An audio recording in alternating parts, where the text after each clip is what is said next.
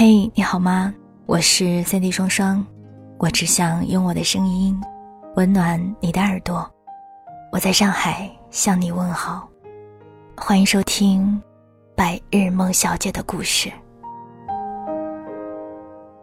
相信不少听友曾经在各种各样的公众号里看到过类似这样的文章：男人做到这五点，你就可以嫁给他了。或者说，如何知道你的另一半是不是真心爱你的？我有的时候也会思考这样的一个问题：这样的一些文章是否会对于爱情有憧憬，或者真正对于婚姻不是特别理解的人来说，会是一种误导？就好比说。不能够及时秒回你的男朋友，他也许并没有你想象的那么爱你。这样的观点，我想我是不能苟同的，因为每一个人的生长环境、工作背景都不一样，两个人能够相处在一起，找到最适合彼此的模式才是最好的，而不是把自己的爱情都限定在这一些条条框框里面。很多人对于婚姻。都会抱有一种美好的幻想，当然也不乏有一部分人经常挂在嘴边说：“男人啊，婚前婚后两个样。”而说的最可怕的一句话，大概就是：“婚姻是爱情的坟墓。”我看过很多的婚姻，但是因为我没有经历过婚姻，或许我也没有什么资格在节目里跟大家大谈特谈所谓婚姻的好，或者是婚姻的不好。但是，不管是婚姻也好，生活也好，或者说是友情，其实都没有百分百完美的存在。但是，如果说你把自己看到的所有有关于婚姻、爱情文章对另一半要求的条条框框，都构架在对方的身上的时候，那么对这样的一段爱情，或者说是婚姻，其实是最最不公平的。不管你理想中的爱情或者是婚姻有多么美好。但是我想，它最终都会归于平淡。如何在这样平淡的日子当中找到生活的乐趣，彼此相处的模式，这才是最重要的。想起三毛曾经说过的一句话：“爱如果不落到穿衣、吃饭、睡觉、数钱这些实实在在的生活中去，是不会长久的。”我想把这句话当做是对婚姻的解释，那就再贴切不过了。所以今天凡人梦小姐想要跟你分享的这个故事，其实和我刚刚讲的这些话题有一些相似。我不知道你对婚姻的理解是什么样子的呢？可能这个话题有一些宽泛，但是不管你想到什么，在节目的下方留下你想要说的话吧。今天的这个故事是来自于女报，叫做《陈先生有点不耐烦》，作者是沈锁锁。大半夜，赵佳丽总算按女魔头的要求改好了方案。她心里憋着一股气，明明是之前的方案更具操作性，但女魔头自以为是，乱提意见，越改越离谱。遇上能力一般的领导，除了自认倒霉，还能怎么办？洗好澡，躺在床上给陈平打电话，那头的陈平从梦中惊醒，语气急切地问：“丽丽，你怎么了？”赵佳丽开始数落女魔头，陈平陪着她义愤填膺，骂了半天，心里总算顺畅了。陈平说：“乖。”别生气了。赵佳丽在这种温柔和耐心里，不知不觉睡着了。第二天早晨醒来，一看手机，糟糕，要迟到了。她从床上跳起来，冲进卫生间，接到陈平的电话：“如果我没猜错的话，你肯定是睡过头了吧？我在楼下接你上班。”赵佳丽惊呼。我靠！你也太雪中送炭了吧！爱死你了，么么哒。电话那头的陈平笑，嗯，什么是么么哒？等赵佳丽坐上副驾驶，那里已经有陈平给她买好的早餐，热乎乎的小笼包和现磨豆浆，就连车里的音乐也是赵佳丽喜欢的民谣。这个原本糟透了的早晨，在陈平细心周到的照顾下，就连等红绿灯的时光也变得温柔起来。三十二岁的赵佳丽吃着早餐，听着歌，再看一眼旁边的陈平，不知怎么的，就突然蹦出来一句：“陈先生，你对前妻也这么好吗？”陈平的前妻是他的大学校友，两人毕业后在杭州相遇，恋爱不到两个月，前妻的母亲查出胃癌晚期，所剩时日不多。为了让母亲安心，再加上陈平看起来老实忠厚，脑袋一发热就向陈平求了婚。陈平在那样的景象里，似乎找不到理由回绝。但婚后第二年。两人到底有点走不下去。陈平在一家幼教中心做销售，怎么看怎么没前途。前妻越来越嫌弃他。当他申请到去美国总部的工作机会时，把一纸离婚协议送到了陈平面前，并说了很多抱歉的话。陈平不同意，他特别理性的分析。陈平。异地婚太难了，咱们又没有孩子，时间久了婚姻就形同虚设，何必拖着呢？陈平是有些不甘心的，他被他拖进婚姻，又被他踢出局，怎么看都有点窝囊。但想想拖着也确实没有意义，于是这场婚姻潦草开始，潦草结束。赵佳丽在听完陈平的故事后，挺替他打抱不平的。但陈平笑着说：“如果我再为这个事情去生气纠结，那不是更亏吗？更何况一切都是我自愿的选择，也没什么亏不亏的。”陈平的这番话让赵佳丽对他有点刮目相看。赵佳丽和陈平是高中同学，那时的赵佳丽是公认的女神。说起来，陈平也有意无意表达过好感，但心比天高的赵佳丽看谁都不太入眼，拒绝的话也说得不留情面。要不是这一次在相亲桌上见到陈平，他都差点忘了自己有这么一位男同学。陈平是单位领导介绍的相亲对象，说是离了婚，没有小孩，刚从杭州回小城发展，正在筹备一家幼教中心。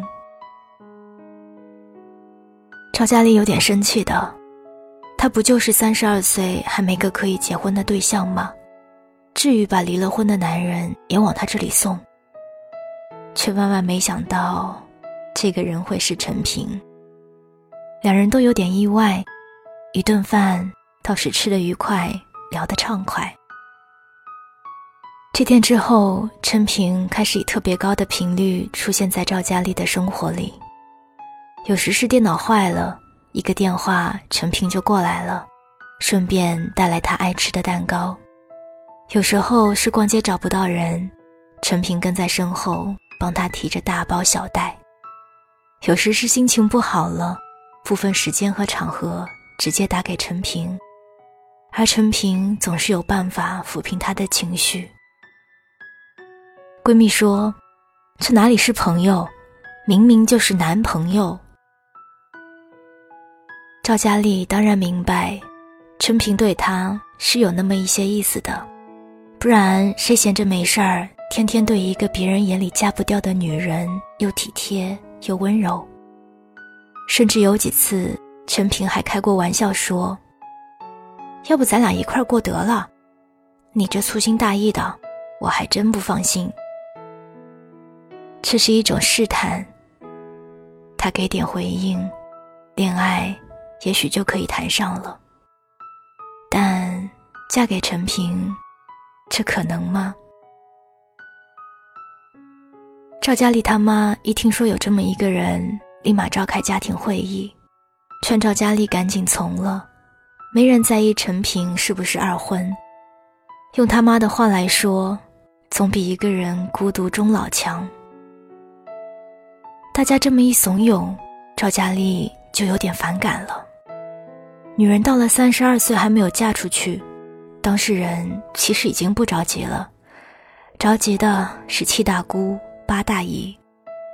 赵佳丽可不想因为他们就赶鸭子上架班去随便结个婚。于是赵佳丽开始刻意躲着陈平，但心里却莫名烦躁。于是干脆买了高铁票，休了年假，跑去枸杞岛住了两天。回来时伤风感冒发烧，陈平发来的微信没有回，打的电话没接，然后他就听到陈平急促的敲门声。赵佳丽被敲得不耐烦了，起身开门。陈平看到她，满眼的心疼。你这是怎么啦？赶紧让我看看。他将她扶上床，盖好被子，又去楼下买了退烧药，烧了开水让她服下。赵佳丽迷迷糊糊睡着了，醒来时空气里弥漫着米香。厨房里，陈平系着围裙在给她煮粥。那一刻，赵佳丽突然就被眼前的男人蛊惑，沦陷在他的温柔里。他没有告诉陈平，在岛上的那两天，他还挺想他的。一碗粥下肚，直接从胃里暖到心里。或许是氛围太好，陈平的脸凑过来时，赵佳丽半推半就的从了。陈平很温柔，也很小心，而他们的身体比想象中还要契合。第二天，陈平也感冒了，但他眼角眉梢却笑成了一朵花儿。赵佳丽磨蹭到三十二岁，终于决定把自己嫁了。婚礼上有老同学打趣陈平，真没想到，兜兜转转，咱们当年的女神会落到你这里，你小子走了什么狗屎运？陈平傻呵呵的笑，脸上有难以掩饰的虚荣和骄傲。即便赵佳丽三十二岁，不比二十多岁的姑娘抢手，但她并不是没有追求者。陈平除了那点温柔和耐心，以及对赵佳丽尚且保持的那点年少情怀，其他方面并没有优势。何况他还是离异人士。能够娶到赵佳丽，陈平觉得自己赚翻了，于是婚后掏心掏肺的对她好，而赵佳丽也享受这样的好。她认为这就是自己。和陈平的相处模式。赵佳丽第一次在陈平脸上看到那点不耐烦，是他们结婚后的第十五周。陈平在公司加班，卫生间里的灯管坏了，他没去洗澡，于是打电话给陈平，让他快点回来。可电话那头的陈平说：“多大的事儿呀，你去楼下的五金店重新买个新的换上不就行了？”语气里明显带着不满。以前陈平明明只会说“乖，等我一会儿，马上回来。”赵佳丽确定陈平对她的温柔里有一些不耐烦了。前段时间，赵佳丽公司里来了一个新同事，女魔头有意无意的就拿她和对方比，赵佳丽心里憋屈，找陈平诉苦。但陈平皱了皱眉说：“抱怨有什么用呢？还不如想想怎样处理和同事、领导的关系。”可赵佳丽明明记得，当初陈平和他一起义愤填膺、大骂女魔头的样子。这一结婚，怎么就变了？陈先生有点不耐烦。闺蜜说：“你太矫情了，他也是有七情六欲的人。”每天生活在一起，怎能没点情绪和脾气？这样的道理，赵佳丽当然懂。可从相亲那一天，甚至追溯到上学那会儿开始，她已经习惯当女神，习惯陈平的好和温柔，于是便很难容忍陈平的不好和不温柔。那种感觉像是先被捧在半空中，然后啪的一声扔到地面上，摔得有点疼。其实，在决定和陈平结婚之前，赵佳丽对婚姻是没有信心的。她的父亲曾经也是深爱母亲，可有一天，他却回来告诉母亲，自己在外面爱上了别人。这就是为什么赵佳丽拖到三十二岁都不敢结婚的原因。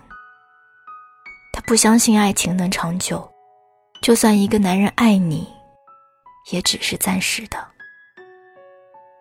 赵佳丽原本以为陈平会不一样，他经历过婚姻，他以前也还喜欢过他，他对他足够真诚，有这些作为前提，天长地久也许值得期待。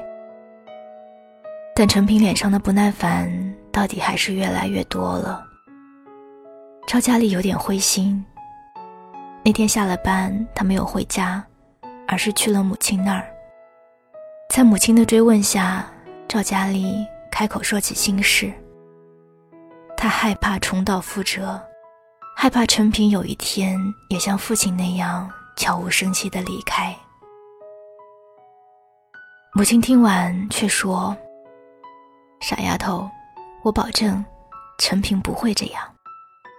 你爸那会儿是把我宠得一无是处，然后他的事业不顺时，遇到个能帮他的。”心里的天平也就倾斜了，但陈平不一样啊。你发现没？他对你的不耐烦，其实是在减少你对他的依赖。不管是修灯管，还是处理和同事的关系，你不能把所有的问题都推给他。